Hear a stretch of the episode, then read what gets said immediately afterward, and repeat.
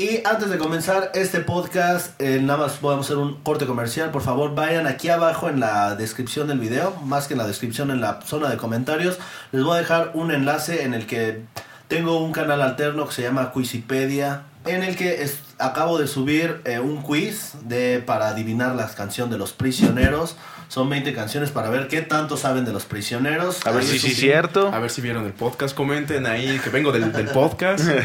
Es un quiz y trivia. Ahí son uh, canciones, nada más son. Adivina la canción de los prisioneros en 5 segundos. Así que por favor denle su suscribida y con eso nos vamos a dar cuenta de que sí vieron el podcast.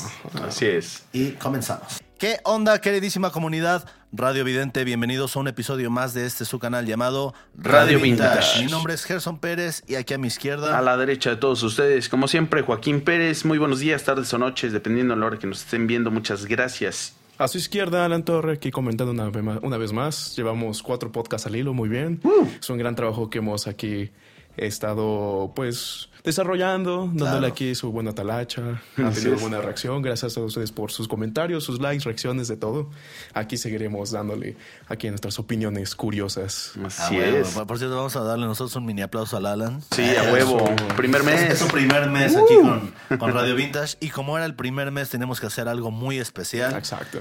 Y pues como ya lo vieron en el título, hoy vamos a reaccionar a uno de esos álbumes que yo considero que hay ciertos álbumes que, que rompen con ciertos paradigmas, que rompen con, con la historia misma de la música, que son un antes y un después, y este sin duda lo es, que es el Corazones, el cuarto álbum de estudio de la banda chilena Los, Los Prisioneros. Los prisioneros. Claro. Que, que como ustedes sabrán, nosotros empezamos eh, a hacer reacciones de, de much- musi- mucha música chilena, como los Jaivas, hablamos de La Ley, de, de Quirapayún, o sea, hemos reaccionado a muchos.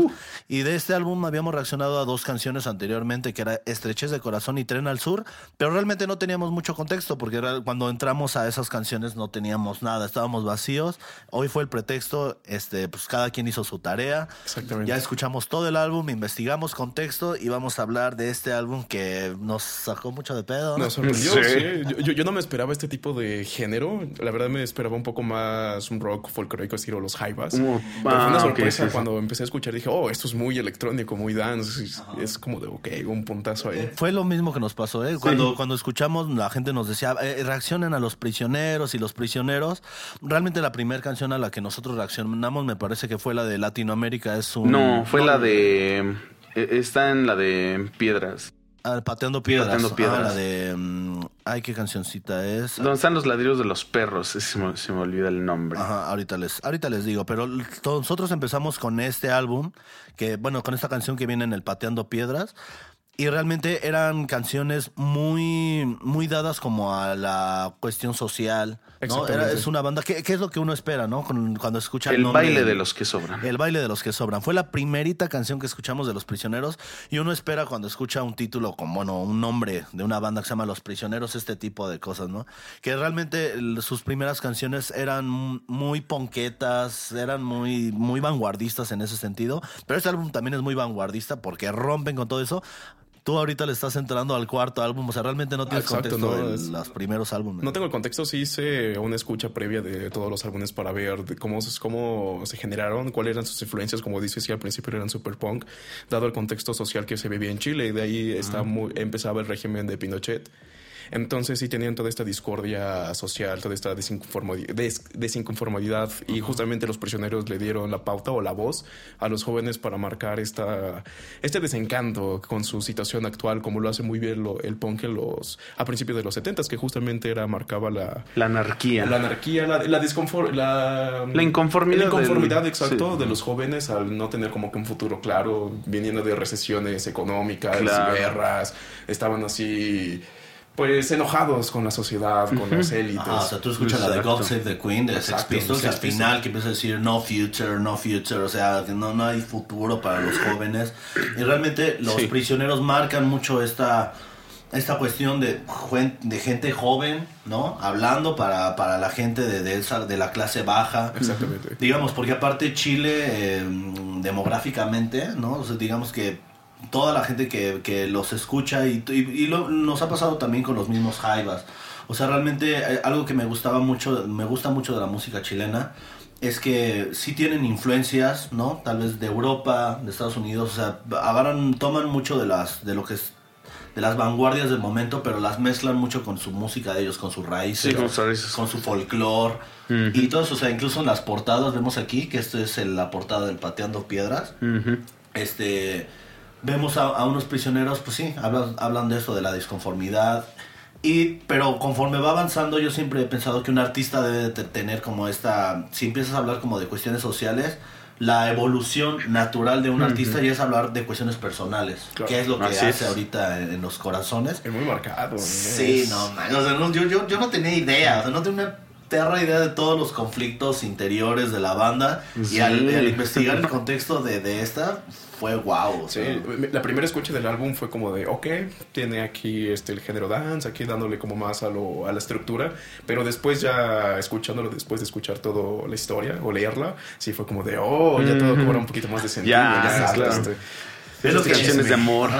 De hecho, es algo que nosotros en, la- en las reacciones principalmente buscamos primero el contexto para porque una canción para mí sin contexto eh, no no no no tiene no tiene sazón y una vez que encuentras el contexto lo mismo ¿eh? o sea yo yo escuché el, el álbum de Corazones completo de principio a fin y dije "Meh, me, me gusta suena bien pero una vez que ya te enteras de todo de, de dónde se desenvolvió de dónde viene de cuáles Claro. son dices wow Te o sea, nutre, sí, lo es- ves con otros ojos Es lo que pasa con. Ya, ya luego hay personas que, pues, es un álbum, pero con un sentido, ¿no? O sea, tienen algo de qué hablar, algún momento de su vida, alguna experiencia, algún. algún amorío, en este hay caso. amoroso, Sí, curioso. pues es, es bueno. Es bueno como ver esa. Pues entender el, el cómo está escribiendo estas canciones. Y aparte de lo que tú dices de, de, de que antes hablaban de cuestiones pues de afuera, ¿no? Inconformidad política y todo lo que vivían. Estaban viendo hacia afuera, como los filósofos al principio. Los primeros filósofos eran de ver a las estrellas, de, de dónde venimos y qué hacemos. Llega Sócrates y es el primero que empieza a hablar de uno mismo. Y ahí es cuando es lo que es él, él hace más ahorita, ¿no? Ah, y como Platón, que ya que te hablaba precisamente de eso, ¿no? De la, la gente que estaba en las cavernas, con viendo, ah, mirando hacia las sombras, y una vez que sales de la Ajá, caverna, ajá. ves que es como una... pues, te está hablando realmente de lo que haces en el conocimiento, ¿no? Que a veces estás muy ensimismado en ti, pero lo que dices, o sea, al principio sus canciones iban hacia afuera, ¿no? Estamos, estamos pateando piedras, estamos, estamos en la parte de afuera, y la parte de la evolución ya es mirar hacia adentro, ya Exacto. es hacer un álbum que sea completamente introspectivo. Ya entrando de lleno al álbum, vamos a empezar con el contexto. Este es el cuarto álbum de la banda Los Prisioneros, que sale el 22 de mayo de 1990. Ok, ya tenemos día. Cinco, cinco días antes de que yo naciera. Ah. Sí, yo soy del 27 de mayo.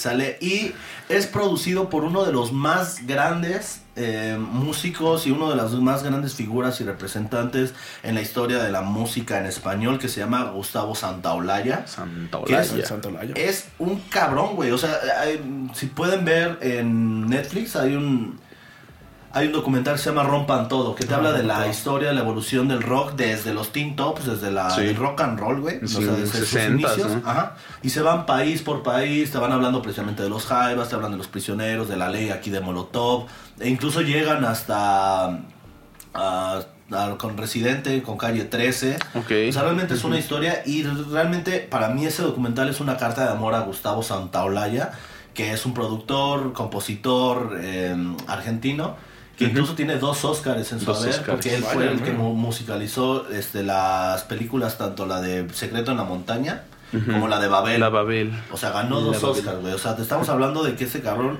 eh, fue productor de Café Tacuba, ¿no? Ah, o sea, fue, ha sido productor de. Lucibel, otra gran banda Otra banda chilena. chilena. O sea, realmente, este, eh, graban también en EMI, en, en la EMI, que, Ujú. que- que En también- Estados Unidos. En Estados Unidos, en Sí, Los sí, sí. Ángeles. Los güey. Ángeles. Igual, ¿no? igual Santa Olaya hace el soundtrack del videojuego, primero de Last of Us y luego para la serie. Oh, Igual fue este, muy reconocido su trabajo de soundtrack del videojuego, de- ganándose también un premio a eso. Ok, míralo. es, es- es uno de los grandes. Sí, es, es un grande, güey. O sea, realmente te digo, o sea, para haber grabado aquí en México tan solo a Julieta Venegas, ¿no? A Julieta Juanes, Venegas. bueno, Juanes no es de aquí de México, es colombiano.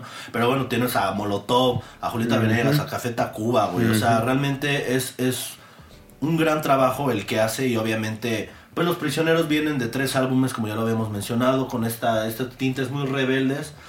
Y Influenciados del punk. Jorge decía mucho que él tenía mucha la influencia marcada de Clash y todo este movimiento este, social que era el punk. algo que me gusta mucho de, de Jorge es que acepta sus influencias. Claro, que, claro. que Sí, muchos sí. músicos no aceptan. Y yo digo, ¿por qué, ¿por qué muchos tienen este prejuicio de que piensan que la gente los va pues como a menospreciar o subestimar su álbum, así como de, ay, porque piensan que todo es único y eso. Sí. Para mí que un músico pueda aceptar abiertamente sus influencias se me hace algo grande, güey. Igual quieren da- darlo como a la misticidad de que, oh, tuvo un momento de iluminación creativa y sacó esta canción súper original de la nada. Súper Solo él original, se le ocurrió sí. en un momento así de... No de- lo escuchó por afuera. Exacto. O sea, Tuvo que una toda, idea salió de ahí, que si hay una idea igual es mera coincidencia. Exacto. Sí, sí, Exacto, sí, güey. pero no, o sea. Como dicen, y para mí es, es, es un libro muy bueno que se llama eh, Roba como un artista, en el que Claro. precisamente te hablan de esto, de que un, un verdadero artista este, no copia, un verdadero artista roba, Roba. ¿no? Y, y robas de, de varios lugares, güey. Nos dicen que un artista roba de, de aquí y de allá y allá y allá. Cuando una persona hace eso, de agarrar de varios lugares, es un artista. Y cuando una persona solamente roba de una persona, una persona. Es, es un plagiador. Es más que obvia la referencia o el plagio que, que está haciendo esa, ese artista. Eh, En el libro hay una frase, creo que es de, de David Badway, que dice, la originalidad es el plagio no detectado. Ajá, huevo. Exactamente. Y es algo que tiene mucho este de Jorge. O sea, lo que dices, sus primeros álbumes son muy de Clash. Se siente Sí. de Clash en, en su, en su música. Y aquí, en, en el álbum de Corazones, ya se siente toda una, un abanico de influencias, güey. O sea, porque, y aparte de influencias eh, aleatorias, güey. O sea, son completamente random, ¿no? Porque pas- podemos pasar tanto de influencias como de Ron DMC, de Depeche Mode, de los Pet Shop Boys. Disco de los 70s, High Energy, Donna Summer. House, que en, en su momento, eh, ahí por finales de los 80s, Jorge entró pues, a consumir éxtasis. Éxtasis. Y le no empezó a gustar esta cultura naciente del house, que ya, ya a finales de los 80s había reventado mucho. Entonces aquí se me empezó a interesar mucho por justamente los sonidos sintéticos. Y también empezó a, a traer problemas con es Claudio, Claudio, por estas, estas discrepancias musicales entre de dirigir el- las temas, los temas de la banda y Sí, el sonido. porque este Claudio era más como de hacer las canciones, pues obviamente es guitarrista, Claro. debe de tener un instrumento acá a fuerzas y él este Jorge era más como de Se empieza a ir más a lo tecno. que lo de hecho se dice que él de por sí ya le gustaba e- este movimiento, pero pues no tenían los recursos, pues por lo mismo desde el primer álbum, entonces obviamente tenían que empezar con instrumentos de este orgánicos, este guitarra bajo, A lo que había. a lo que había, lo que se podía y Tenían ganas de comunicar algo, a lo, a lo Exacto. punk. No, no se iban con tantas... ¿Cómo se llama? Con tanto adorno en tanto su música, sino era directo, era el mensaje directo, que sonara sucio, al buen es. estilo punk. Pasan los años, exacto, y ya después él va, él va adquiriendo más, eh, eh, teniendo la posibilidad de meter estos instrumentos, de hacer algo más sintético, electrónico y, y vaya que lo, lo, lo- lo logró todo- bastante bien. Todo el álbum se se, ve acopló muy, muy bien. influenciado por el sintetizador. O sea, hay, hay- Ujú. hay pocas partes donde escuchas una guitarra, creo que es una canción, Ajá. y el bajo orgánico como tal, como creo que en dos canciones nada más. Mm, Ah, sí. Y, y lo que dices, o sea, Ah, realmente viendo a Claudio Narea como guitarrista, obviamente va a tener como estas discre- discrepancias artísticas, creativas, musicales, porque él se quedó mucho con esta esencia punk, ¿no? Con esta Ajá, esencia, pues, la vieja escuela. Ajá, con la, vieja, escuela, el rock muy crudo, ¿no? El rock, pues... Clásico. como El rock clásico, güey, ¿no? Y este, obviamente fue, le pasó lo mismo que le pasó a Johnny Marr con, con Morrissey en los Smiths, que empezaron mucho con este, la, la esencia de los Smiths era la guitarra de Johnny Marr. Claro. Ya después venían las letras de Morrissey, pero después Morrissey se empieza a ver atraído, ¿no? Por estas por este nuevo tipo Por esta de nueva música, tecnología. por esta tecnología, que es lo que le pasó precisamente a Jorge González, güey. O sea, pasa de, de la parte punk y se va ya a esta, a esta otra parte, de pitch mode, güey, ¿no? O sea, ya empieza a, a instrumentos mucho más electrónicos, ya no es tan anal- analógico. Y vamos a, hablar de, no solamente empiezan a haber discrepancias en la parte musical, sino en la parte personal. Personal, ah, emocional. que lo que nadie quiere hablar. La, no- la novela del momento. No- Sí, sí, una gran novela. La novela.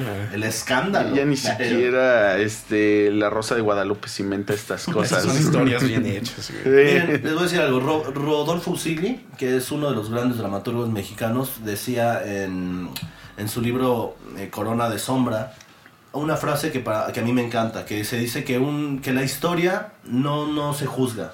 La historia no, uno no Se la- repite, no, ¿no? no, no, uno no lee la historia para juzgarla, sino para entenderla y para aprender de ella. Claro. En este, en este caso, para entender de por qué sale este álbum. ¿no? O sea, realmente escuchamos un álbum que se llama, pues ya lo vimos, Corazones. Y uno podría pensar a primera vista que es un álbum que habla precisamente de una cuestión amorosa que, o romántica, que sí hay mucho romanticismo, pero no tanto amorío, o sea, porque realmente el romanticismo puede tener muchas vertientes. El uno romantiza la tristeza. Y aquí vemos mucho dolor en este álbum, güey. Sí, es Ah, una colección de, de un ente romántico muy... eh, de la manera imposible por el contexto de cómo se... por qué surge la inspiración por este, este triángulo amoroso que sucede con Claudio. Así es. Este, pero como dices, también es, no es el eh, ente romántico como tal, si es dolido, si también se, se mezcla con la- los problemas de drogas que tenía Jorge de adicción con el éxtasis justamente. es vámonos a la historia cruda. Realmente para poner en contexto a las personas que tal vez no son de Chile, porque supongo que en Chile todos están enterados Todos de la saben. novela. Sí. Todos saben, pues, todos saben lo que pasó, pero si tenemos gente que no está enterada del caso, eh, pues Jorge eh, González, que es el cantante, el vocalista, y- compositor y bajista de la banda Los Prisioneros, y su amigo, ¿no? Pues era su, fue su amigo desde los 14 años. Desde morrito. ¿no? Desde morrillos. Claudio Narea. Pues Claudio Narea conoce una chica que se llama Claudia Carvajal. Claudio y Claudia. Claudio y Claudia. Incluso Qué puede ser- romántico, Sí, ¿eh? es muy romántico. Así iba a doler más, pero Ah, el la mismo sí. nombre, ¿cómo no? Sí, güey, ¿no? O sea, es- eso puedes, puedes hacer una película al respecto llamado Claudio y Claudia. Claudio y. Claudia. Así se puede llamar la película sin pedos. Y total que en algún punto... Como Ernesto y Ernestina, güey, ahorita me acabo de acordar. pues, ya saben, el, el acercamiento, Claudio conoce a Claudia, tiene una relación amorosa. Y en una de esas, Claudio encuentra unas cartas. Unas cartas dirigidas eh, de Jorge a su mujer, güey. Mm, ¿No? Y, eh, hablándole en tono muy sexual, güey. o sea, diciéndole güey. básicamente, pues, que tenían una relación, güey. ¿no? Todo un chacal aquí. Darte Jorge, con güey. suavidad. Ah, Sí, güey, o sea, De ahí la acá en México se le conocen como chapulines. Ay, Exacto. Un saltamontes. Pero ¿no? este Es pasó de, directo, de Chapulín a. Saltamonte. Pasó de chapulín a saltamonte. güey. Con el pinche Hopper, güey. Mira, en el amor, Sí, güey. en el amor no se manda. No, pero sí, sí es una historia, digamos. eh, sí fue todo una, una historia, porque aparte Claudio, de manera muy abierta, yo quiero creer yo, por, por lo que he leído de sus declaraciones, Claudio se entera de esta. De, pues, de esta amorío, Ajá, el romance que había, ahí de este romance que había, de este idilio que había entre Jorge González y su mujer.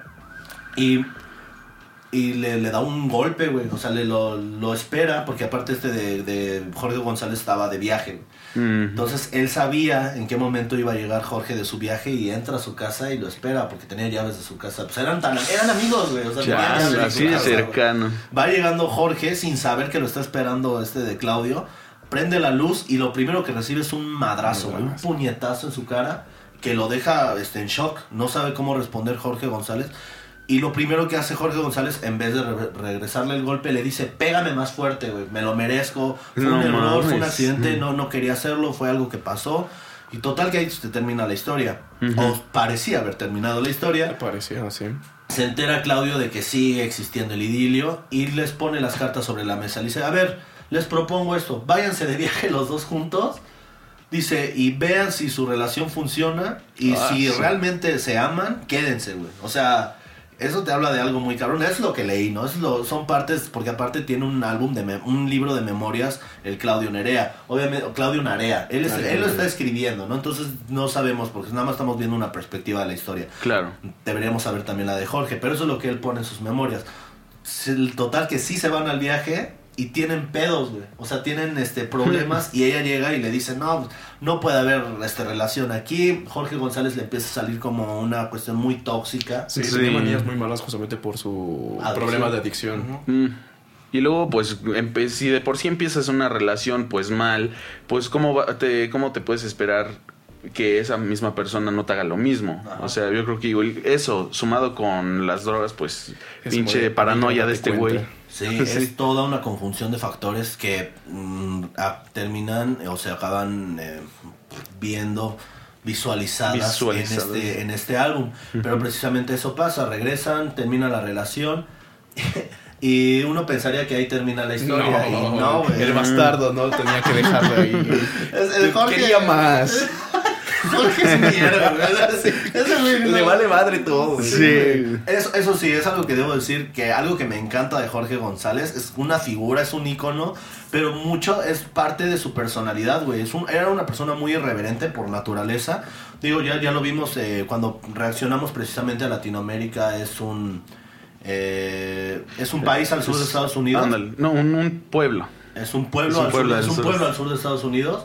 Eh, cantan en Viña del Mar y empieza a tirarle al gobierno, güey. Se supone que en Viña del Mar le dijeron a Jorge González, no puedes hablar de cuestiones políticas. Entonces lo que él hace es que utiliza la canción para empezar a tirar mierda. Le dijeron, oye, te dijimos que no hablaras de cuestiones políticas. Dijo, yo no hablé, yo canté. Ah, güey. se la sacó bien Es como Billie. Holiday con la canción de Street Fruit que justamente e- ella hablaba sobre los ahorcamientos injustos hacia la población negra. Eh, Por eso de una, una, una fruta colgando que hace alegoría justamente eso. Y el gobierno era lo mismo de no cantes eso porque está mal. Dice, no estoy cantando, estoy... Digo, no estoy hablando, estoy cantando. Y así le valió madre, la encarcelaron y aún así la siguió este, Exacto. güey. Cantando. O sea, Es que ah, es- eso para mí es de son las actitudes de que no nos pueden callar, güey. o sea, Claro, no- por supuesto. Como también le pasó a otro chileno, a Víctor Jara, güey. Ah, o sea, cuando estaba mero esta cuestión de la de, de Pinochet, güey, estaba el mero... eh, Mera dictadura. La mera dictadura, güey. Obviamente llevan a, a este de, de Víctor Jara, lo tienen encerrado, lo tienen, creo que lo- me parece que estaban en un estadio. estadio. O sea, imagínate, tenían a toda la gente, a todos los irreverentes, a, todo, a, todo- a todos los Su incendiarios madre, los tienen ahí. Y agarran a Víctor Jara y le cortan las manos, güey, para que dejara de tocar su guitarra. Ah. Entonces él se pone, ya no tenía las manos, y empieza a zapatear, y empieza a, a cantar y eso, y le cortan la lengua. Es, es- no, o sea, si algo yo respeto mucho de los chilenos es que tienen, ni, no hablo solamente de, de Jorge González, de Víctor Jara, ¿no? de, de todos los de todos los artistas a los que hemos reaccionado tienen mucha esta cuestión de, de irse en contra del gobierno, cosa que en México no pasó, güey. En No. México sí estuvimos muy calladitos. Ah, es que No, pero- tenemos la- los antecedentes de que si hablas, por aquí desapareces. Ajá. Sí, es que la verdad no se, no se iban con mamadas.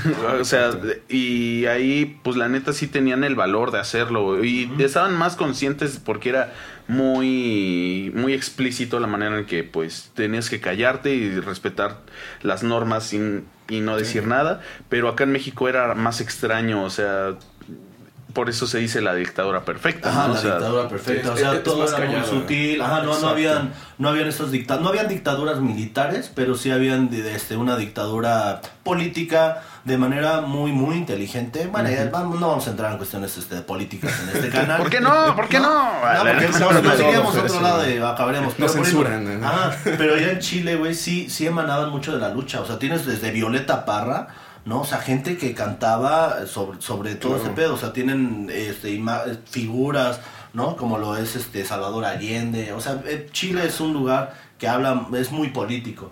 Bueno, Jorge González, regresando a la telenovela, porque nos fuimos, este, ya no, no, no le bastó con esto y regresa con Claudio y le propone un- hacer un trío. güey. Ah, En su, en su casa. de- Oigan, lo pensé mucho. Reflexioné, me fui de viaje. Este viaje fue Que- que muy creo que este punto se ha ido a. Los Ángeles justamente a, a grabar este, ciertas canciones. Regresa como que ya un poquito más optimista de todo eso, porque le, doli- le dolió en primera instancia la, la primera ruptura. Llega y se orde. Y, y hablo en porta- Claudio. eh, ¿Sí? ¿Quién es? Oh, Jorge, Oh, has Jorge. regresado, amigo mío. ¿Qué pasó? Cuéntame, ¿qué pasó en tu Cuéntame viaje? todas tus vertiginosas aventuras. ¿Qué Tus opinas? Flipantes Tus aventuras. flipantes aventuras. ¿Y qué terminó siendo? Le propone el Jorge González. Dice, pues lo he pensado y creo que la única forma en la que podríamos arreglar esto es que hagamos un trío. O sea, ¿Cómo ves? Claudio, Así, Claudia y estrechamos lazos. El trío con los Claudios. Seremos más que hermanos, hermanos de leche. Quería saber lo que pasó ni tu mamá también. Para mí que Jorge también le traía ganas a Claudio. Porque, pues imagínate, Pues es, bueno, una, sí, es una her- hermandad, o sea, se conocen desde muy chavitos. Obviamente Claudio ya en ese, en ese punto ya no tenía la mente tan abierta y le dijo, no, güey, no. Pero sí aceptó grabar este, las canciones, o sea, sí aceptó este, grabar el álbum y eso, pero cuando Pero- empieza a escuchar pero las canciones... sigue. Y te pero- lo imaginas así con su guitarrita conectada. Y el bueno, ya me conecté. Este, control, pola. Y lo primero que escuchas es te voy a desnudar suavemente. Otro olor, ¿eh? otro orgasmo. Gracias. Gracias a Dios. Hasta Gracias, bye. Y, ahí, y así empieza la ruptura. Que te digo, se me hace muy simbólica la ruptura de, de Jorge González con Claudio porque no, sol- no se limita solamente a una ruptura amorosa, sino a una ruptura creativa. Precisamente por esto.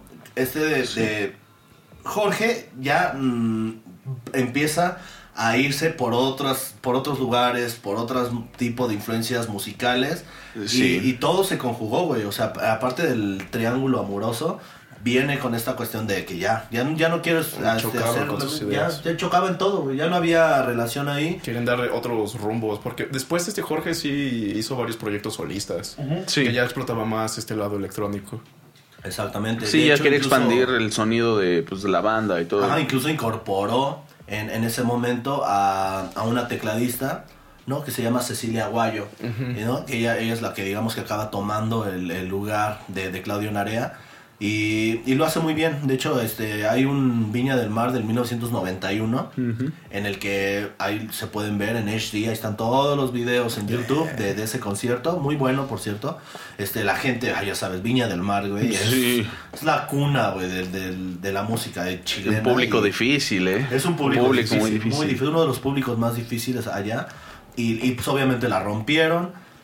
Y pues bueno, eso es básicamente el contexto de este álbum. Para, para ponernos eh, de dónde nace, ¿no? Es un álbum que a pesar de que se llama Corazón, es un álbum muy irónico, güey. Porque empezamos, nos vamos ahora al tema de la portada. Ah, sí. La portada tenemos a Jorge González porque es el mismo. Él es modelo, ¿no? sí, Ajá, es modelo el de modelo en, el, en la portada y lo tenemos como de, de cabeza, ¿no? O sea, realmente se ve que está... de- ajá, aquí tenemos la portada, precisamente la estamos viendo en la pantalla y vemos que tiene manchado este el, el corazón. Del lado Por contrario. Del lado contrario. Del lado güey. contrario. Que fíjate que ahorita que avan- conforme va avanzando Bueno, o sea, álbum- bueno, no, no está del lado contrario, ¿no? O Sí, sea, porque- sí, porque Sí, es sí. que... Ah, es que está de cabeza. Sí, güey. Ah, no, sí, Oh, entonces sí. Yo, yo creo que a todos nos pasó. Yo cuando vi el álbum se me lo vi raro y dije, a ver. Eh, ah, no, aquí está el Ah, corazón. no, güey. lo, lo tiene acá. Ajá, dije, güey, qué pedo. Y yo pensaba que era por una cuestión, eh, pues. De que eso. nació diferente, ¿no? No, no, no. Le rompieron tanto el corazón que tenía acá. que, acabó de lado. Exacto, se fue a otro lugar. El corazón tomó un tren al sur.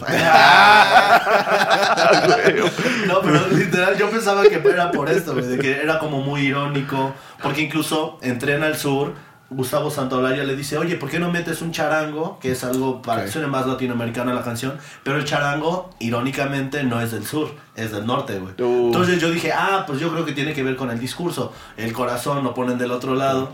Pero en posteriores ediciones ya ponen el corazón, este, la, la mancha aquí, güey. Creo que una reedición del 95 es Ajá. cuando ya la volteé. En una reedición. Entonces, para mí fue lo peor que pudieron haber hecho porque lo único que hicieron fue demostrar que fue un error, güey. Exacto. de, "Ay, Ajá, que ay, me rompieron toda la cabeza de que me Teorías ajá, ahí, la teoría de sí. que era- De no manches, es que es, es justamente la nueva ola del expresionismo artístico porque ve, el corazón lo tenemos movido. Y, No, solo, solo me equivoqué. Es que la caguera del Falta otro esa lado. clase de anatomía. el, el- diseñador estaba muy drogado. Estoy muy drogado. Estaba muy drogado cuando lo hice. Por eso está así el, el- el corazón, digamos, de- manchado del otro lado. Pero es una portada muy icónica porque literal le tenemos un plano detalle, güey. O sea, literal estamos viendo el pecho y nada más sabes que es el pecho porque se ve nada más ve el abierta la, ah, el cuellito de la, de la camisa al revés. Exacto. Pero bueno, es una portada muy icónica. Incluso se ve, se pueden ver en la misma portada los colores de la bandera de Chile, porque están la, la tipografía de color azul, la playera, la camisa blanca y el rojo rojo, el, bueno, la El- sangre. la sangre. Son los colores de la bandera de Chile, güey. Ay, mira. el- Y la estrella que era Jorge Nerea. De blanco, güey. Puro, puro el carnal. Puro, puro inocente nuestro amigo Jorge. Puro y inocente. Eso quería retratar. Un amor. Un amor. Inocente. Exactamente. Acuérdense que Rodolfo Usile dijo que no hay que juzgar la historia. No, pues sí, y es una gran portada, digamos, ya para poner ahora sí en contexto. Y ahora sí nos vamos a ir por canción por Canción canción. por canción. Que yo que es una de los álbumes, en verdad que lo disfruté mucho. Debo de ser sincero, la primera vez, la primera escucha que la di, porque la di así como de corrido, no, No, sin, Sí, sin, sin- sin sin- pararme tanto en detalles ni Claro. nada. Entonces, la, la primera vez como que dije, ok, está bien, ya había escuchado dos, dos canciones. No había entendido el concepto, güey, porque realmente, y algo que puedo decir, y que aparte que estuve investigando mucho, algo que casi nadie dice, y que para mí es raro que no lo digan, es que es un álbum conceptual, güey. O sea, te está hablando de- del amor como un concepto, ya como hace un ratito lo mencioné, no desde una cuestión romantizada, sino desde el amor con todos sus matices, de empieza del el amor incluso desde la infancia, que es con la canción que abre, que es Tren, Tren al sur. Que es una canción en la que te habla precisamente de eso. De, incluso en el mismo video, es él tomando un tren, hay una parte donde hacen un acercamiento a unos niños jugando, e incluso lo dice, de cuando él- yo era chiquito y habla de su papá y todo eso. Que justamente se cree que fue influenciada por estos viajes que hizo Jorge con Claudia, este, donde él este, justamente fue a, a- a- a donde creció y tiene todo este recuerdo melancólico, este amor por sus raíces. La por donde- raíz, claro. Donde se fue creciendo y aprendió todo lo que es, o bueno, se forjó toda su persona. Sus tierras. Donde conoció a sus amigos que formaron los prisioneros. Es que esto, Claro. que esto que dices, güey, es muy fuerte, güey. O sea, el hecho de compartir tu infancia, que es algo completamente privado y que es algo muy personal, con la persona que amas o que él tal vez pensaba amar, eh, es, es abrirte, güey, es, es mostrarte vulnerable. Para mí... Es desnudarte, Sí, güey, sea, para mí cuando uno se desnuda en, en- de alma, es la Sí. parte, cuando muestras esa parte vulnerable de tu persona, ese es el verdadero amor, güey. Sí. Y, y que abra con esa canción oh, es, es maravilloso. güey. O sea, ya desde ahí te está marcando el tono que va a tener el álbum. Claro. Es una canción que empieza con unos teclados muy tristes y rompe con una base rítmica que él mismo dice que está inspirada en Touch by, en Touch by Hand of God del New Order. Oh, claro, Entonces, eh, ya desde el primer tema te está marcando cómo va a ser el, la rítmica de- del álbum. Claro. ti- Tiene justamente toda esa influencia por el New Wave cuando nace de New Order que derivó de, del post-punk por Joy Division. Estos tintes góticos, y hablando de góticos, también se ve muy influenciado por The Cure. Por The que para mí el cinte inicial luego luego me recuerda a Robert Smith. o Robert sea, es Smith, ver sí, con claro. su carita ahí todo harto de la vida, con sus pelos, con Con su cigarro pelos, de... sí, claro. "Oh, esto es música. Aparte, el Estoy tren, ah, Ah, que y el estoy tren triste. allá en Chile es el medio de transporte de la, de la gente, ay, perdón, de las clases populares bajas, güey, ¿no? Sí, por eso el estribillo que dice, no me digas pobre por ir viajando así. No manches, es muy... Es que sí, pues el, el, el- era el medio de transporte, como dice, el, pues, el más económico. Pero pues, ni modo. Y aparte, eso, eso que te menciono, o sea, el hablar de tu infancia, güey, o sea, hablar de tu, de tu raíz, porque aquí te está hablando de dos raíces, no solamente de sus raíces, eh, pues, socioeconómicas, sino también te está hablando de su raíz, de, de, de su cuna, güey, o sea, Exacto. que, que hay una frase de Washdi Mawad, que es un dramaturgo este, franco-libanés, que dice, la infancia es un cuchillo, cuchillo clavado en la garganta, Eh, no, no, no se puede sacar fácilmente, güey. ¿No? Y, y cuando escuché esta rola, cuando la escuchamos la primera vez, que fue en una reacción, a mí me, me movió todo, güey, porque suena entre melancólico, luego entre esta base rítmica un poco con más luz, pero sigue sonando una Es la infancia, güey. Es la infancia, lo digamos la luz, pero el- lo triste es el contexto. O sea, Ah, de es, es como la luz de la infancia bajo la sombra del recuerdo, ¿no? O sea, exacto. y eso es... uf. Y aparte lo que él dice, de, dice, no ves que estoy contento, no ves que soy feliz, es abrazando esa infancia, Exacto. abrazándolo de una manera bien. Qué Mm. fuerte esa- es, es afirmar algo, ¿no? O sea, Claro. No ves que estoy contento, o sea, porque tú te, a veces, y eso nos pasa mucho, ¿no? Como cuando estás pedo. Y, Ay, regresa tu papá, no, estoy bien, bro. No, todo bien, ¿No estás viendo? No, pero sí le estás diciendo, o sea, no, no ves que estoy contento y no, güey, no lo puedo ver. O sea, tú te sientes contento o quieres engañarte con que estás contento, pero no lo veo, güey. Y, Y y- eso- y es curioso porque Jorge me parece una persona muy transparente en tanto a proyectar lo que siente. Ya, ya desde tener esta iniciativa social de, a pesar Claro, de las inconformidad. censuras, eh, la inconformidad de no tener este pelos en la lengua y darlo todo sin filtros. Exacto. Ahorita hablando justamente de su infancia y de todo este problema romántico que atraviesa durante la grabación de los de los álbumes, es, es justamente curioso el de no ves que estoy feliz. No es que estoy feliz, estoy". sí, a huevo.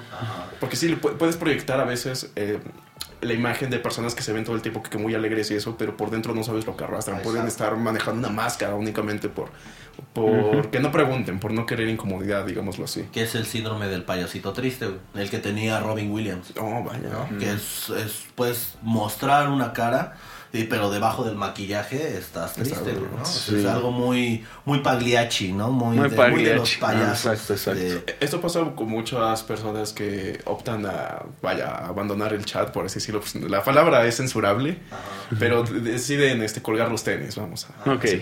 en, en donde siempre los familiares o más cercanos relatan que siempre lo veían como que muy feliz, normal, que no se lo esperaban. Él sonreía y jugaba como Chester Bennington de Linkin Park, su esposa. Ah, sí, claro. Dice que fuimos a un, un, este, una excursión, lo veía este, conviviendo con los niños, todo feliz, y el siguiente día se suicida y tú dices, oh, ¿qué onda? Pues que no, no vimos las señales. Y es el problema de este tipo de cosas o de estos problemas aquí ligados a la ruptura amorosa, de que si entras como una depresión, a un estado de reflexión y te sientes apachurrado, como que Sí. todo en contra. Por eso opta a irse a Los Ángeles, a como que a despejarse un poquito, a terminar los álbumes, en donde justamente aquí hace canciones como la de Amiga Mía.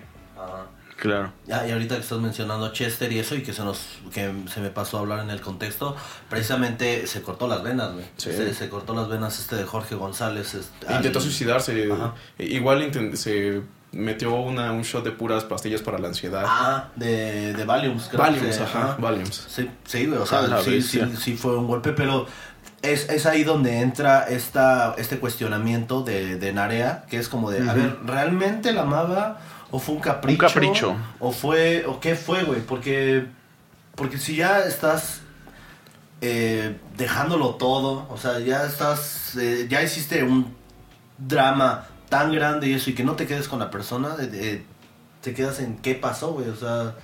Es, es algo muy. A mí hasta la Pues haré un álbum. Haré un álbum, güey. Un buen álbum que marcó es- toda una generación. Que es Claro, algo- es exacto. Es lo maravilloso del arte, güey. Es así sanas tus heridas. Claro. Por medio de Es la que es lo, lo mejor es expresarse y nosotros como músicos, artistas, pues eh, si te quedas callado, pues tú mueres por dentro un poquito más, pero de la manera en la que tú ya lo transcribes a melodías, a letras, en ritmos, es una manera de liberación pues grande. Yo creo que a lo mejor y sí su amor era tan grande, pero la impotencia de que no, no fuera, pues se refleja en este álbum. Exacto, lo, lo descarga de manera artística. Vaya, eh, como dices tú, la música le da una Un sentido. un sentido a los sentimientos, incluso les das un sonido. O sea, puedes sentir, puedes Sí. escuchar lo que está viviendo el, el artista a través de los sonidos que experimenta o de, a través de las letras que te marca.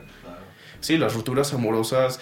Es, es muy notorio acá, como dices, es muy melancólico todo. El álbum sí puedes notar, te abraza esta atmósfera de chale, ¿no? No se Chale, puede. exacto, Me chale. estoy chapuleando a mi carnal, chale. Y los chilenos. Chale, ¿qué chale? Chale. Chale, ¿qué es chale? Qué Chale, a ver, aquí están Me en la conozco Chile, no chale. Chale es como decir, oh, demonios. Exacto. Exacto. Es la manera de decir chale. oh, En diablos. español neutral es así. No, huevo. Ah, narración de Scooby-Doo. Como los emparedados. Ah, ah, unos emparedados. Nunca he visto una persona emparedada. Entre una pared. ahí.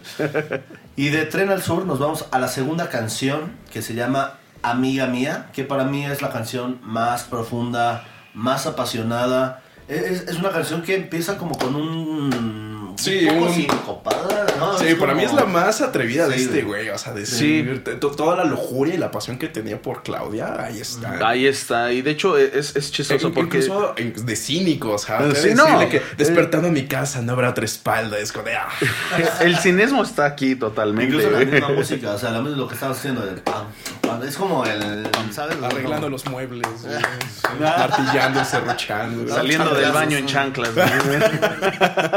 Sí, realmente se, se, se siente como el sonido de la cópula. Ay, eh, eh, incluso empieza a cantar así, como Sí. que más sensual. Como, susurrándote al oído. Ah, exacto, güey. Está susurrando sabor. al oído, güey. Sí, Y después pasa, tío, eh, algo que le reconozco a Jorge González muy cabrón, y lo hemos dicho ya. Sí, sí, es sí. el poder que tiene para sus estribillos, güey. O sea, oh. porque esta canción sí, empieza muy pam, pam, susurrándote al oído, cantándote aquí y eso. Sí. Pero cuando va para arriba, güey, amiga, amiga. Se va con todo. Ah, no, pero los... Oh. No, man, los Sí, no tienen madre, güey. Se va por otro lado. Empieza de una. Empieza por aquí y termina aquí arriba.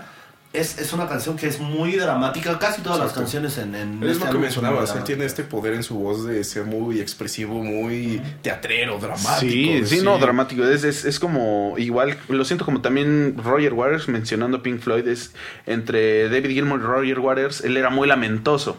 Era de aquí, ¡ah! así, en sus pinches canciones, exacto. Y David Gilmour era más melódico, así más, "Oh", entonces, este, Más bonito. él, ah, más bonito. a él, pero él le pasa lo mismo a Jorge González, más muy, muy lamentoso. Ajá. Tiene una, aparte, es una voz muy envolvente. Lo que me gusta de la canción es que empieza acá, con, con esta base rítmica que suena hasta un poco sincopada. Y, y tiene, va empezando a tener una progresión en- entre párrafo y párrafo en el que van metiendo ciertos eh, instrumentos hasta que llega, tío, a la parte del estribillo que rompe completamente con, con lo que te está diciendo. O sea, empieza como susurrándote al oído y termina en un orgasmo. güey. Ah, Sí. dándolo Ese es todo. eso, el- güey. el, buen chacal. No habrá otros latidos. Eso, campeón. Puedes con ella. Rómpela. Rómpela.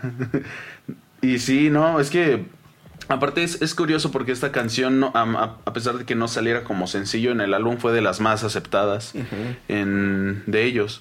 Sí, no, la frase cuando dice moriría en el fondo del éxtasis. Éxtasis. éxtasis, volviendo al éxtasis. y le da con mucho Éxtasis. Y pues sí, es, es una canción, ya como ya lo mencionamos, una canción que habla sobre la sexualidad, que habla sobre el deseo. eh, es una canción eh, que te lo va manejando ahí de manera muy explícita. Muy ¿no? explícita. O sea, Demasiado. Sí. O sea, en serio, el güey estaba desnudo escribiendo esta canción, te lo apuesto. Ajá, exactamente, porque va teniendo una intensidad que llega, te digo, al orgasmo. De ahí, como la, la, la siguiente canción, ¿qué pasa después de que terminas de tener sexo? Es como la, el, el relax. Exacto, empiezas ya a criticarte todas las cuestiones. de Tu, tu moral es Sí. cuestionada de maldita sea. Exacto. Y ahí empezamos. Te pones en la- modo reflexivo. güey. Exacto. La rola. Con Suavidad. Con suavidad. Con suavidad. Lo que me gusta del, del intro de esta canción, que es lo que más adelante, bueno, años más tarde, la escucha el teclado. tin, tin, tin. Para mí lo tomaron los Bunkers, que es otra banda chilena para Ah, bailar por bailar solo. supuesto, claro, sí, sí, sí. Entonces, eso Igual, a mí me suena mucho de esta onda naciente del dance. Para mí es la canción más dance que hay. Y me recuerda esa canción de Dr. Alban de It's My Life. It's My Life. It's my life. Ah, tiene esa baile, bailar. Cierto. Sí. A huevo. Y yo ahí ya, ya hasta se me contó. Que cagadamente Dr. Alban era dentista, por eso es Dr. Alban. güey. era un dentista rapero. güey. Ah, no, onda. dos profesiones totalmente Eh. opuestas, pero. Lo que me gusta de esta canción Funciona. es que es como un pre. Abría bocas. Y yo me quedé en el pre. Eh. Pues también Roger Taylor, ¿no? Estudió este. Bueno, fue de odontólogo. Eso sí, no. Te debo el dato. Roger. Taylor, creo que. Por eso se, llama, eh, se llamaban The Smile. Ah, de- oh, Este. Queen. Ajá. Antes, pues, pero era por. Ajá, Porque sí. ese güey este, era odontólogo. Muy bien, saludo a todos los doctores, Salud. a los odontólogos. A los odontólogos, sobre todo en futuros hace odontólogos. mucha falta. Por, por un mundo con una sonrisa. Buena. Lo que me gusta de esta canción es que es como un pre a lo que viene siendo Corazones Rojos, porque en esta ya te hablan de la mujer como un objeto de deseo, Claro. ¿no? Te hablan de, de cómo un hombre lucha por con otros, ¿no? Este, para, para ganarse el, las miradas de, de una persona, ¿no? Es así como, sí, tienes muchas personas de pretendientes, tienes muchas personas que te están ahí tirando el perro, pero, ah, siempre está el pero, El pero. ¿no? Pero yo sí te, yo sí siento esto por ti, que todos te van a venir con el mismo discurso, Sí, ¿no? claro. Que es así como si fuera una subasta, y dices, ¿qué pedo? O sea, de cómo los hombres cosifican a la mujer, por eso te digo, es como un pre a corazones rojos, porque ahí sí ya es la la explícita es claro. Ahorita que hablas de eso, hay algo curioso de cómo corteja un hombre, de que nosotros somos como más glamurosos, como unas drag queens, porque incluso en la naturaleza, especies de Oh, machos son claro. más glamurosos, como el pavo real, como Los leones. los leones con que sus sus melenas. Sí, ciertas especies de arañas también o de pájaros también son más llamativos, entonces siempre el hombre busca hacer como Que hacen sus danzas. Llamar, exacto, llamar sus rituales. Como Buzz Lightyear con. con la. Por su buen español. Ay, ¿cómo se llama? La Jessie. vaquera. Jessie. Jessie, en la Toy Story vaquerita. 3. Sí, ahora sí que siempre, siempre tenemos esta necesidad de, como changos, pelearnos por la atención de Pues la sí, hembra. por la atención. Oye, sí, sí. Y a veces son ridículos, ¿no? Porque Sí, a, sí, sí. a veces tienes como estrategias así de no le voy a hacer caso. Sí, el, el típico cosa mientras más ignores, más se va a morir por ti. Ah, Güey, vas en los padrinos mágicos cuando Timmy pide no tener sentimientos. O sea, no ah, sentir claro. nada. Pues, ah, pues te ignoro. Pues te ignoro. Dije que te ignoro. Deja de ignorar que te ignoro, sí. o sea, es, es- enseñaban cosas reales, ya desde... Todas las caricaturas. Sí, Tienen, tienen ahí. de hecho. Y sobre todo esa. tiene, tiene ahí chistes muy cagados. Pero, Pero sí, es, es lo que dices. O sea, puede ser esta, esta especie de cortejo de muchas formas, ¿no? Puede ser el cortejo de. O llamando mucho aten- tu atención. O también llamando tu atención sin querer llamarla, ¿no? Es Más así como te ignoro y no, no, no te hago caso y. Pero, tío, somos a veces muy estúpidos, ¿no? O sea, Sí. Sí, la mayoría. Estar contigo y, ay, no me hace caso. Se mu- oh, eso me excita. Ah, me excita, me excita que no me veas. No mames. Pero bueno, bueno, es que también ahí sí, ahí tiene- depende de muchos factores, ¿no? Ya sea que la persona tenga problemas de autoestima Ah, claro. y cosas así, o sea, este, Sí. dar issues. Sí. Daddy issues. Es lo más marcado, sí. Sí, pero Sí, bueno, de hecho. en esta canción precisamente habla de eso, habla de, de la lucha de los hombres y habla de la mujer como un objeto de deseo. Y después vamos a Corazones Rojos, que en Corazones Rojos para mí es es una canción que yo podría decir que está adelantada a su época. güey. Es una canción que tiene un discurso muy progre. Es el apartado polémico justamente por el discurso progre que estás mencionando. Que antes de entrar en el territorio de explicación, esta canción surgió en, en el 84 porque Jorge, Sa- Jorge, Jorge González eh, hizo un proyecto alterno para una banda llamada Las Cleopatras, como un tipo de deuda. Dijo, ah, sí, yo te hago esta canción. Entonces, originalmente este, bueno, esta, esta banda de Cleopatras era justamente una formación de mujeres fracturistas, justamente está a favor del, del discurso de, a pro de la mujer.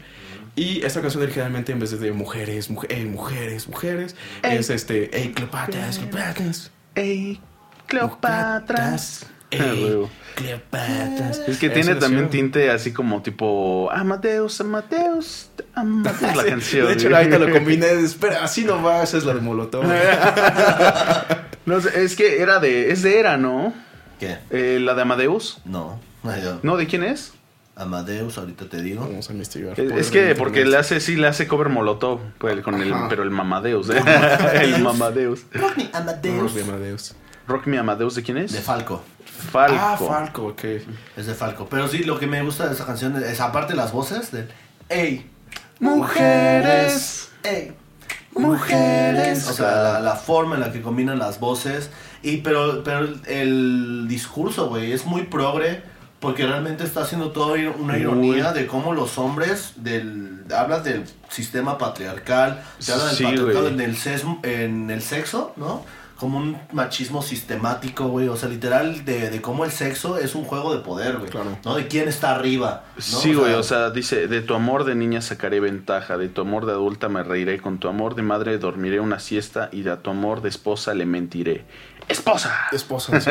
Igual te remarca este dominio del hombre o la excusa el de que eso- justamente dice, nosotros ganamos batallas, dándole dice que nosotros, gracias a nosotros la sociedad es este, portal, ¿no? Porque nosotros fuimos a matarnos a una maldita guerra sin sentido. Ajá, Sí. y, no, y te habla, es que te habla de la mujer, te digo, en, todo, en todas las cuestiones. Te habla en la. Te está hablando desde el sexo, te está hablando de la mujer desde el lado doméstico, porque también tiene la parte de estudia algo, la mitad del sueldo y doble y doble labor, güey. O sea, vas a tener do- vas a trabajar al doble, pero vas a ganar la mitad. La güey. mitad del sueldo, O sea, sí. es- esa parte es para mí este maravillosa, güey. O sea, en la que te está literal hablando de todos los problemas que tiene, pues sí, o sea, lo que está marcando el discurso feminista, güey. Dice, hay una parte que también dice, no estás autorizada para dar opinión, güey. ¿No? O sea, Sí, como exacto. tú no hables, tú este, nada más obedece, tú nada más escucha. Y, y Ah, se me so- hace maravilloso que, que es el, el... Pues realmente así se llama el álbum, güey. Es Corazones, esta canción es Corazones Rojos. Y uno pensaría que Corazones Rojos te va a hablar de una canción amorosa. Claro, güey. latente como, di- como llegaste a mencionar, romantizado, algo bonito, sí, pero no es pues, totalmente algo diferente. Por, ah, por eso te digo que me encanta que el álbum es muy conceptual, porque te está hablando del, del amor desde diferentes, desde diferentes facetas, y no solamente de diferentes facetas, güey, sino de diferentes perspectivas, o sea, de cómo uno puede ver el amor, ya sea este del amor eh, doloroso, de- del amor esto, o incluso aquí que es Corazones Rojos, que es un corazón hirviendo, pero de ira, güey. Sí. ¿No? Porque Así es. realmente es un tema de ira el que a una mujer la tengan y que ahorita que están dando todas las marchas y eso Sí. para mí se me hace un tema, por eso te digo, muy adelantado a su época. Un Canceladísimo hoy en día. Claro, igual te remarca mucho de que la impotencia que tienen las mujeres al no poder como que progresar porque siempre está impuesto el patriarcado y justamente la canción te lo dice. Seguir esta historia, seguir este orden porque Dios así lo quiso, porque Dios también es hombre. A la bestia. Sí, por eso digo es- canceladísimo si lo ponen. No, güey, no, no, es nada- no estaría nada cancelada. Es, de hecho, esto sería un himno, güey. Porque realmente él te está, él se está, él no, no, no está haciendo burla de la mujer. Pero es que, pues- él está hablando, él por eso dice, la canción iba a ser, estaba pensada para que la cantaran mujeres, güey. Exacto, O sea, principalmente él está haciendo, él está criticando al hombre, no está, no está, no está burlándose de la mujer, está criticando al hombre, güey. Está, sí, o sea, es un discurso contra el Lo machismo. hizo como de manera irónica. Ah, como del lado del hombre. Así, de esa O manera. sea, está, pe- está diciéndole al hombre qué estúpido te ves por pensar esto, por pensar que la mujer no puede opinar, por pensar que, o sea, le está tirando al hombre, güey. Entonces háganle himno. No. Sí, realmente, por eso te digo, o sea, se me hace muy, una rola muy inteligente, güey. Ey, mujeres. Es muy buen estribillo ese, te Sí. da ganas de pararte y ¡ey! Ey, O sea, y de cómo el mismo, y cómo el hombre este, minimiza los sentimientos de la mujer. Claro. Ves que dice eso de, tú lloras de nada y te quejas de todo, ¿no? O sea, es la madre, esa, esa pinche frase de que los hombres así como, ay, ya, ¿de qué, de qué lloras? Haces un drama de todo. Ajá, es un drama de todo, o sea, no, o sea, le está tirando al hombre, le está tirando al macho, eso se me hace muy cabrón, güey. Igual lo mencioné por la malinterpretación luego que se le dan a las canciones o a los comentarios, algunos comentarios, porque sí lo, Ah, luego sí, sucede. ahorita, ahorita- si, si ahorita todo lo tomamos como la Biblia, literal, Sí, no llegas a ¿Por qué ningún habla lado. de eso? Sí. Ajá. Si antes de escuchar un contexto o el porqué de la canción, simplemente ya estás recriminando por lo primero que ves, sin, sin informarte, vaya. Así es. Es que ese es el problema, pues cuando no hay, cuando no te informas y nada más ves. Todo te parece inmoral. Exacto. Y de ahí nos vamos a una canción que se llama Cuéntame una historia original. Que se me hace- esta es una canción que para mí mm, remarca todo lo que es Jorge González, aparte de, de este lado crítico que tiene, que es muy fuerte, que tiene también su lado muy pasional y tiene su lado muy intenso, también tiene un muy buen sentido del humor, que es en esta canción que se llama Cuéntame una historia original. ¿no? En la que te está hablando de, de que hay mucha gente que todo el tiempo se está quejando de pequeñeces precisamente, ¿no? Por, ahorita, ahorita estaría muy sonado con el tema de la ansiedad. Yo no, no estoy en contra de eso, yo soy una persona que sufre de ansiedad, pero de cómo a veces este, llegamos al absurdo de querer magnificar todos los problemas que luego tenemos. Claro. Así de, "Ah, es que mi mamá no me escucha, ya me voy a matar por cosas muy pequeñas. güey", ¿no? Y eres así como de, güey, Chile viene de una dictadura, güey. Sí, y tú te estás quejando de, de que tus, se te rayaron tus tenis. Sí. o sea, Se cuéntame una historia original. O sea, a ver, a ver, cuéntame tu historia. Realmente, este, quiero ver cómo sufres y de tus pequeñeces. Que te digo, y aparte la, la música, una vez más, se, se ve mucha influencia de otras bandas. Te digo que esta es la que se me hace muy como Blondie. Ah, claro, claro. El inicio, la de Head of the Glass. Hair de Glass. Hablando de, de estas cosas pequeñas que nos molestan, ¿cuál sería su infierno personal? Por ejemplo, a mí sería estar en la eternidad en una cola de un banco esperando a pasar. Ese sería mi castigo eterno. A mí tal vez sería la parada de un camión que nunca llegue. El bicentenario, amigo. No está El tan- bicentenario. No está tan lejos. Sí. Para los que son de Puebla entenderán que es el bicentenario. De hecho, de hecho pensé en, en esa calle precisamente que pasa el Bicentenario y la 29, que también, No, también que aunque sean dos pinches camiones que y me llevan al mismo destino, Tardaban un chingo. Aparte de esas paradas que ni tienen techo ni bancas, güey, no, hasta ahí parado, esperando, güey. A la- A, a mí, a mí, por ejemplo, yo apenas hice un infierno, un infierno personal de algo muy chiquito, güey. O sea, me, o sea, bajo a la cocina y ay, quiero un huevito. Pero no había aceite. Y digo, puta madre. Digo, bueno, me hago un sándwich. Y había pan, pero no había jamón. Y yo estaba enojado y dije, ¿por qué el mundo está en mi contra? O sea, me das un ingrediente, pero no me das el otro. ¿Por qué me persigue? Entonces ya agarré nada más el pinche pan y le eché mayonesa. Y yo, mira, ya Ah, estaba bien triste. su- Ah, a mí me encanta la mayonesa. Sí, pero- No me molestó tanto, pero... A Jorge también le gusta la mayonesa. La mayonesa, él quería la mayonesa de Claudio. Quieren sándwich. Quería, Son quiere ser el jamón entre los Claudios. Pero no encontró el jamón. No. Jamón dijo, Son unos "No". corrientes. Son unos corrientazos, en serio. Ay, Pero bueno, de aquí nos vamos a la que es tal vez la canción que rompió con, con las listas de popularidad. Una canción que es muy famosa allá en Chile que se llama Estrechez de Corazón. Una canción que cuando tú la, eh, la primera vez que la escuchamos, este, luego, luego me vino a la mente Camilo Sesto con el, eh, la canción del amor de mi vida. Mm, ¿no? Sí, De na, na, na, na, na, na, claro. Sí, la, sí. la, la. Que realmente también Jorge González lo. Ya después, cuando estuve investigando, también admite que, que es un pastiche Que de Camilo. Sesto, esta canción. Y yo dije, ah, mira, qué buen oído.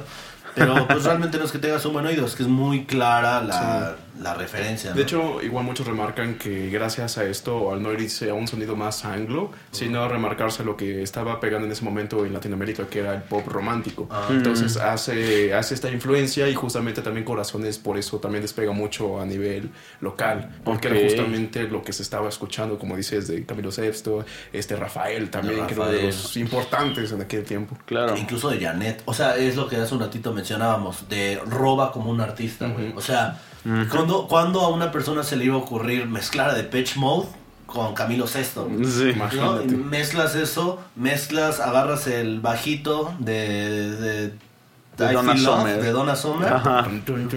Sí, porque se suena el... Más secuenciado, Ándale, exacto. Exactamente.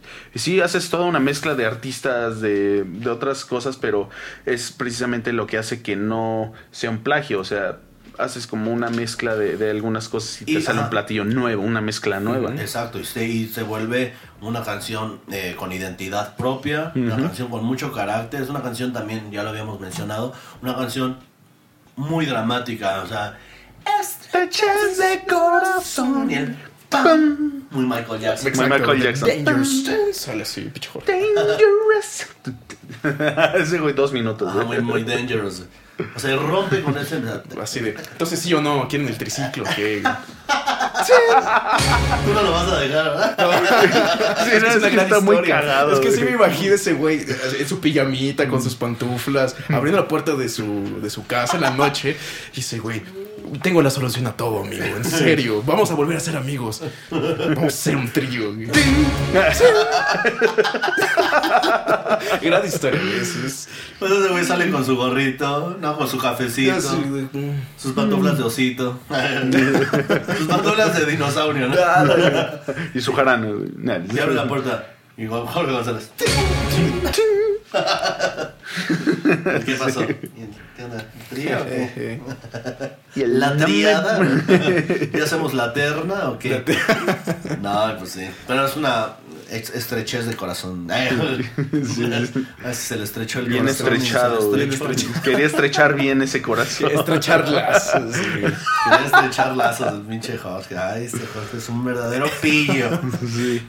De, de hecho, creo que uno de los primeros nombres de, de los prisioneros fue los pseudopilluelos o los pseudopillos. Ah, mira, aquí le salió pillo. Y Ay, mira. mira, aquí es que él ya sabía que era un pilluelo.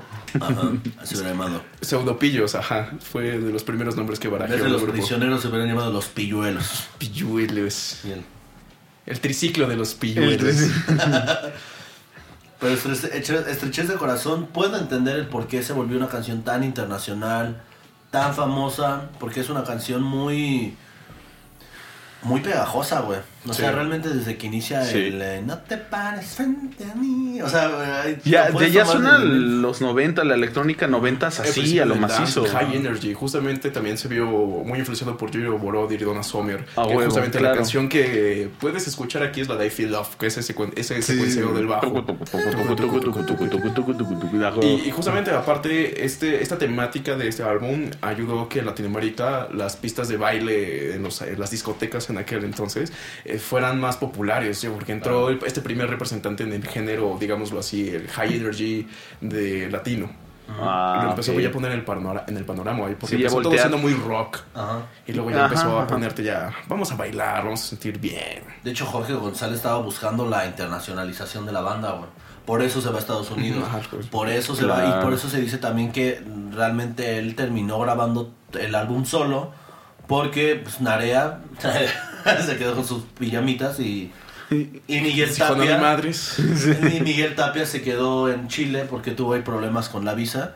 Y realmente lo único que se tuvo que ir fue allá a Los Ángeles este de, de Jorge. De Jorge, y sí. él básicamente terminó este, Todo el álbum. haciendo todo el álbum. güey. Sí, es, es como si fuera un álbum solista, básicamente. Exacto, de las primeras aproximaciones a lo que serían por- este, futuros proyectos de este carnalito el Jorge. Sí, no, él como dijo, "Mm, pues ya, pues voy a empezar a hacer lo mío. Sí, porque años después, con una, una de sus exparejas, hizo una banda llamada Los Updates, que igual explora otra vez todo este lado electrónico. Pero ahí ya estaba como que marcado por las ansias de, de hacer algo solista, de Y que no- nadie me diga nada. ¿Y no chapulineó a alguien más? Ahí, No sé, aguas. Algo que me... Con este pilluelo. El pues, pilluele, pseudo pilluele. Pasando de Estrechez a Corazón, termina y nos vamos por una canción que se llama Por Amarte. Ah, es, es que antes de, de eso, de cuando termina el acorde mayor, de es do sostenido mayor, mm, que termina con Ah, los ¿en estrechez de violines, en estrechez, que cuando termina en do sostenido mayor, se pasa menor, mm, y un fade out, pinche detallito rico. Sí, no me termina gustó. de una manera muy rica, güey.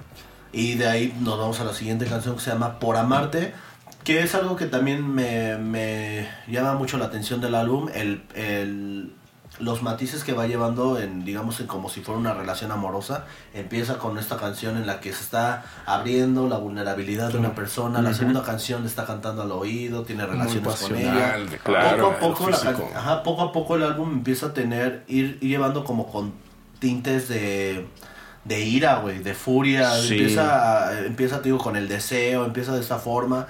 Ya después empieza a ver como esta El pico, ¿no? este, no, no, no, aparte, es, aparte como este carácter intenso que hay en una relación, güey. O sea, que empieza todo, todo muy bonito, todo muy meloso, todo puro amor. Después empieza esto de que todos te empiezan a cortejar. Después estrechez de corazón gritando. Y después empieza con por amarte, que desde que empieza la letra te dice amarte es mi estupidez y es mi suicidio, güey. Por eso digo, es el pico ya de, Ah. de la intensidad de, de- de estas el emociones. remordimiento de la persona. Eh, eh, ponerse en la posición de Jorge, sí es como de.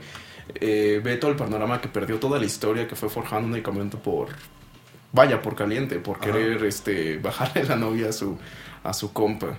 por una relación pues fallida porque al finalmente, Sí, finalmente no no, no trascendió esa relación Eh, este álbum lo compone precisamente eh, después de la ruptura. Bueno por ahí. Ya, ya tenía ya tenía canciones con, cuando, estando con ella y otras después. Entonces Ajá. digamos que por eso se siente así sin querer le salió un álbum conceptual no no no sé, no sé si haya sido algo consciente de vamos a ver, porque hay una que otra canción que tal vez rompen un poco con el concepto que son precisamente la pasada la de ¿cómo se llamaba? la de cuéntame una historia original Cuéntame una historia original. y la siguiente que se llama Noche en la ciudad que Noche en la ciudad eh, digamos que es la canción más bailable ¿no? Del- Exacto. del álbum Sí, pues ya no, ya no entra la, ahí ya no entra como que el concepto de lo que él estaba manejando, pero pues tenía que resolverlo con una, con un buen ritmo. Dos tal para arriba. ¿no?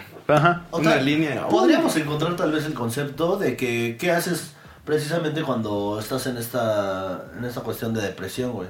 Pues lo que Vas a es- distraerte. Exacto, vas a Bueno, A- distraerte. ahogar tus penas. Ah, huevo, eso sí. Exacto.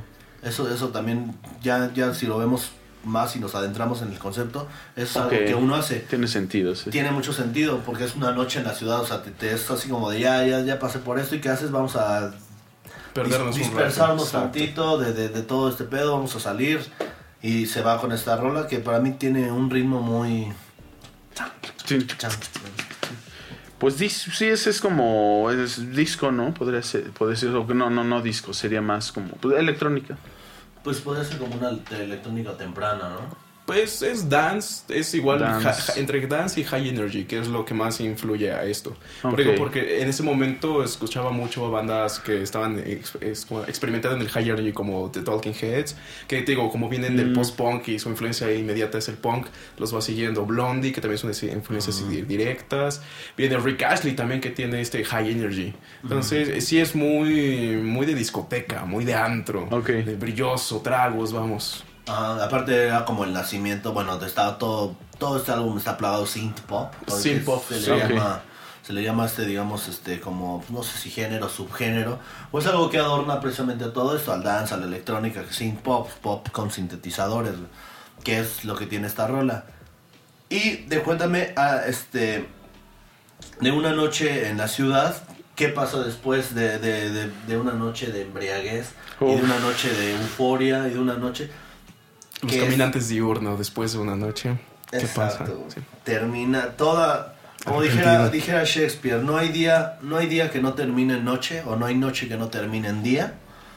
Eso pasa, güey. Puedes estar muy bien, puedes estar muy feliz, puedes estar en el éxtasis, pero en algún momento vas a llegar a tu casa y vas a estar solo después de todo el desmadre que tuviste y es donde viene la depresión. Claro, que ya la descendencia de todas estas emociones, el, la locura, el- que eh, se me hace curioso, se me figura dos canciones, el- la, la, la de Es demasiado triste, la primera que se me vino, eh, una de Inexcess, Ah, ¿cómo se Never llama? Tear Us Apart. Never Tear Us Apart, por, por los instrumentos de viento, más que nada, pero como tiene este ritmo circo, Carnavalesco. se me figuró la de eso, la película de Stephen King, Del eso.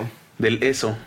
Del It, Del It. del Pennywise. Esa, esa mera. Y estamos hablando, obviamente, de la canción Es demasiado triste, de Los Prisioneros, que es para mí una de las maneras más fuertes, más poderosas, más potentes de cerrar un álbum. Claro, O sí. sea, eh, eh, hay mm, contados álbumes que, que para mí cierran, que saben cerrar bien un álbum, güey. Una es Los Doors, el primero de los Doors con Mm, The. Este, una es el de... King el Crimson in the de- ajá. of the Crimson King. No, el último de Queen, güey, el de Show Must Go Ah, On. su madre, El sí. show debe de continuar, o sea, él, sabe, él siendo consciente de su muerte. Claro. Eh, bueno, podríamos mencionar muchos, pero para mí lo que es es demasiado triste, güey. Mm. Rompe y cierra de manera eh, perfecta Sí. un discurso bien construido, un discurso que, que pasa, como ya lo mencionamos, por diferentes matices del amor, termina con el dolor, porque como lo dijimos, como no hay noche que no ter- como no hay día que no termine noche, no hay amor que no pueda convivir con el dolor. Claro. Ya lo decía La Ley, otro grupo chileno, sin dolor no te haces feliz. Sí, no. Y esta canción para mí lo demuestra de una manera maravillosa. Es una canción muy lamentosa. Incluso hay un, si puedes verlo, no, es este un concierto, creo que del Viña Real. Mm. No, Viña Real, este. Viña del Mar. güey. Viña del Viña Mar, del está Mar. Viña Mar, es un alcohol barato. ¿no? este, y ahí está cantando este de Jorge González esta rola, güey, con una con un dolor, güey. Véanlo, véanlo. Si, lo- si tienen la oportunidad de verlo ahí en, en Tenía que YouTube. sacarlo el muchacho. Sí, güey. Y aparte fue un año después de que saliera el álbum. O sea, estaba reciente. Fresco el sentimiento. Estaba fresco el sentimiento, fresco la ruptura, tanto con Area. Porque quieras o no, que haya habido este, esta cuestión del triángulo amoroso, que pudo haber pasado por una o muchas razones. Claro. No, nosotros no somos quien para juzgar esa relación, o sea, no sabemos si nació de un amor genuino, si nació de una pasión este, pasajera, si fue algo Un capricho. efímero, un capricho, no sabemos. Eso Una lo único, venganza, Lo único que lo sabemos es, lo único que lo sabe es él. Sí. ¿no? Y O sea, el, que, el haber creado un álbum para, para eso, para mí sí habla, habla de que fue algo importante. Y en esa canción, en, en, ese, en ese video, güey, se puede notar, güey, el dolor que, que está sintiendo este hombre, güey. Podrá haber sido por lo que sea, pero él, lo que importa es el resultado que se logró con ese sentimiento, El con mensaje, ese... sí, Sí, el- sí, sí. El poder de plasmar, te digo, una sensación, una vivencia, a que puedas dejársela a tu espectador, a espectador que la pueda revivir, la pueda sentir, puedes estar nadando en el mismo dolor, a pesar de que lo hayas escuchado 30 años después, que en el 2020 cumplió 30 años este álbum, y de hecho también un dato curioso, el primero de julio va a ser 40 años de que por primera vez utilizaron el nombre de Prisioneros. O sea, ya Oh. a, a nada, sí que felicidades por esta gran banda, gran agrupación. Me quedo muy sorprendido con toda la con todo el concepto que manejaron, toda la historia que tienen. Ah, Yo soy eh, muy fan de todas estas bandas que van en contra del sistema, Sí, que nunca se quedan calladas. Incluso ellos, a pesar de vivir o sufrir la censura por parte del gobierno, aún así estuvieron este, ahí, nunca se dejaron pisotear y siempre quisieron sacar adelante lo que querían comunicar y lo que querían expresar a, a- a través de la música. Y eso es de respeto. Así es. Ah, güey. Sobre- 33 años. 33 33 años se hacen, se hacen este año, güey, de, de este álbum.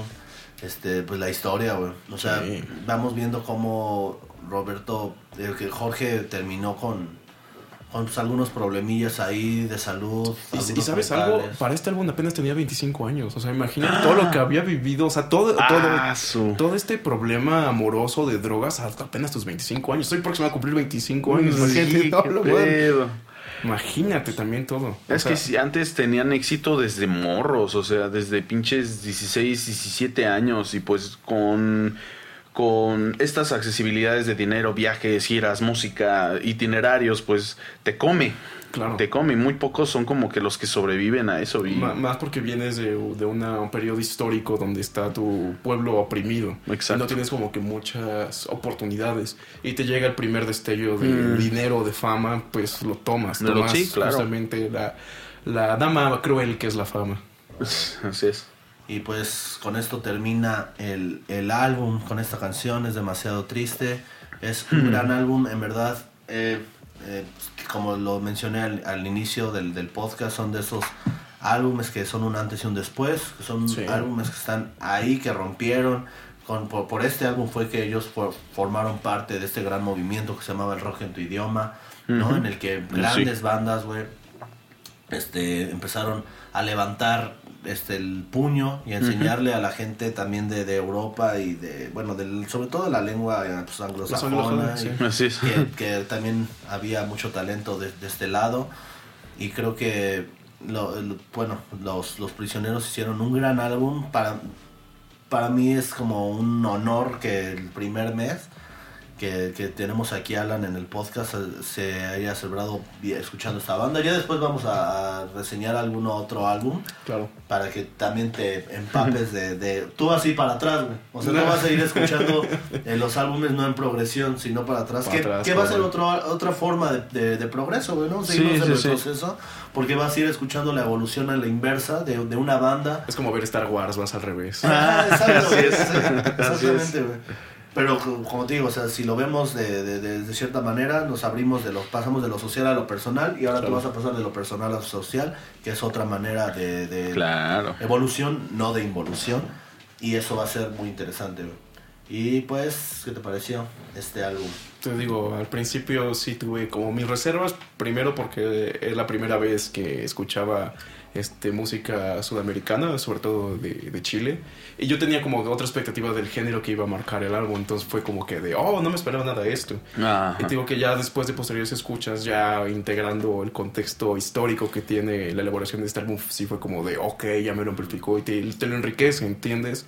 Te, es más inmersiva la experiencia auditiva de este álbum, porque sí te imaginas los escenarios, ¿no? Si te puedes poner como que en el lugar de los protagonistas, o al menos como que representarlo, y eso, y eso es padre. Digo que es cuando la música tiene este poder de transportarte hacia, lo, hacia los zapatos de otra, de la persona que te lo está escribiendo, es que haces un muy buen trabajo como artista porque lo comunicas y aparte se queda a posteridad, o sea, 30 años después, como lo fue en de, el de Dark Side of the Moon, y seguimos aquí hablando, Hablando de- tiempo después.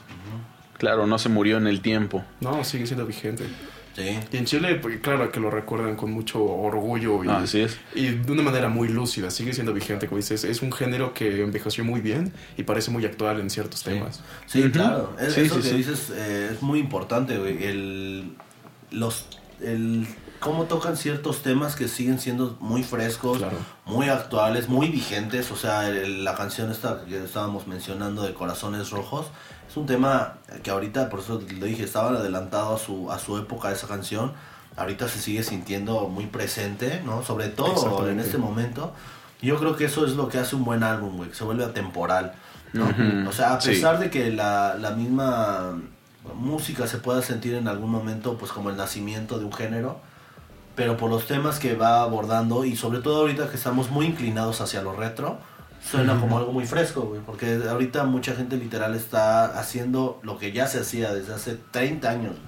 Entonces por eso para mí es maravilloso y nosotros igual, ¿eh? O sea, nosotros también y lo dijimos desde el inicio del podcast cuando empezábamos, nosotros empezamos hablando de los Beatles, de Pink Floyd, porque es la música con, igual que tú, con la Claro, que con la que crecimos. crecimos. Y no, no es por ser mamones, eso es el contexto, o sea, nos criaron escuchando esa música y en este canal hemos conocido muchas bandas de, de Sudamérica, sobre todo, que nosotros decíamos, wow, no teníamos ni idea, yo no tenía idea ni que existían los Jaivas, Nada, ni los ¿no? prisioneros, nunca habían Para mí escuchado esos era nombres. Soda Stereo ya lo, Ah, la claro. referencia más directa que tenías de Sudamérica. Exacto. Y pues sí, este fue el la revisión de este gran álbum, Los Prisioneros, Corazones, un, un gran álbum, una pues una sorpresa, la verdad yo nada más como les digo, habíamos escuchado dos canciones y escuchar toda la todo el álbum completo fue toda una experiencia, Sí. Sí. muy agradable y pues Muy favor, inquietante. muy inquietante, Muy- nos ¿no? Sí, mantuvo güey. así de wow. Oh,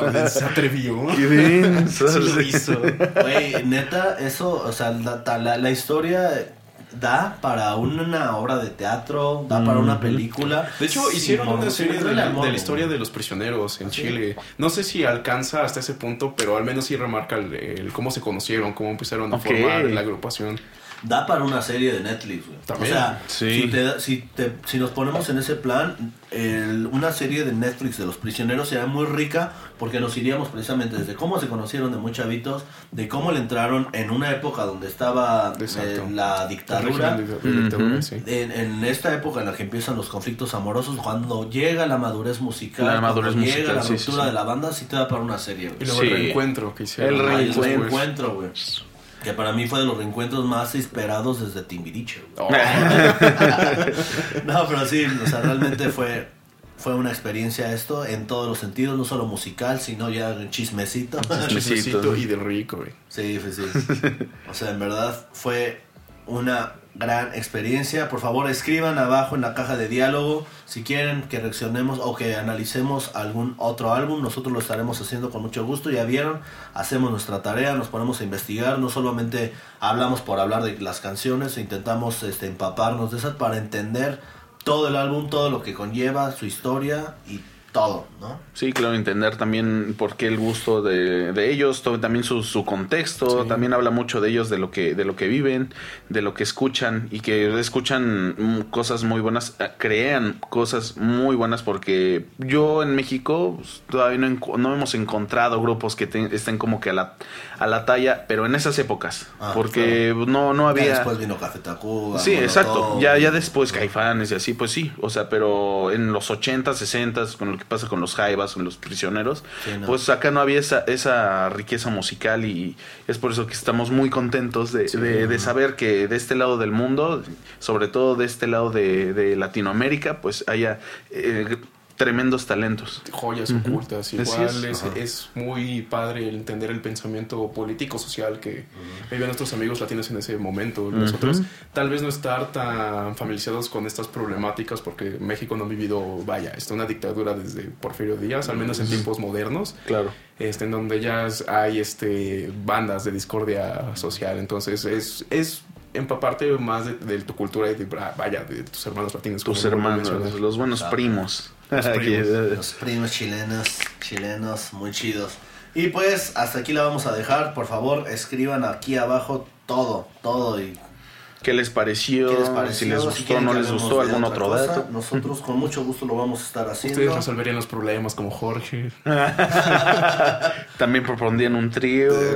¿Ustedes qué harían? ¿Y ¿Qué tú? haría de esa sesión? Sí. ¿Y tú qué harías en este caso? Le dirías que sí, que no. ¿Qué le dirías a Georgie? Al Georgis. ah, Es que sí era muy curioso. Jorge, Jorge, que dale. le verdad era Jorge el curioso. y pues hasta aquí la dejamos. Mi nombre es Gerson Pérez y aquí a mi izquierda. A la derecha de ustedes, Joaquín Pérez. A su izquierda, Alan Torre, comentando una vez más. Feliz, feliz de estar aquí en este proyecto que estamos avanzando. Sí, tenemos que seguir con estas ganas, muchachos. Que la gente igual nos siga pidiendo más, más contenido. Nosotros, Así es. nuevamente, súper agradecidos y motivados por hacer este trabajo. Por supuesto. Huevo. Y pues nos vemos en una emisión más. Bye Muchas gracias. bye. Radio Vintage.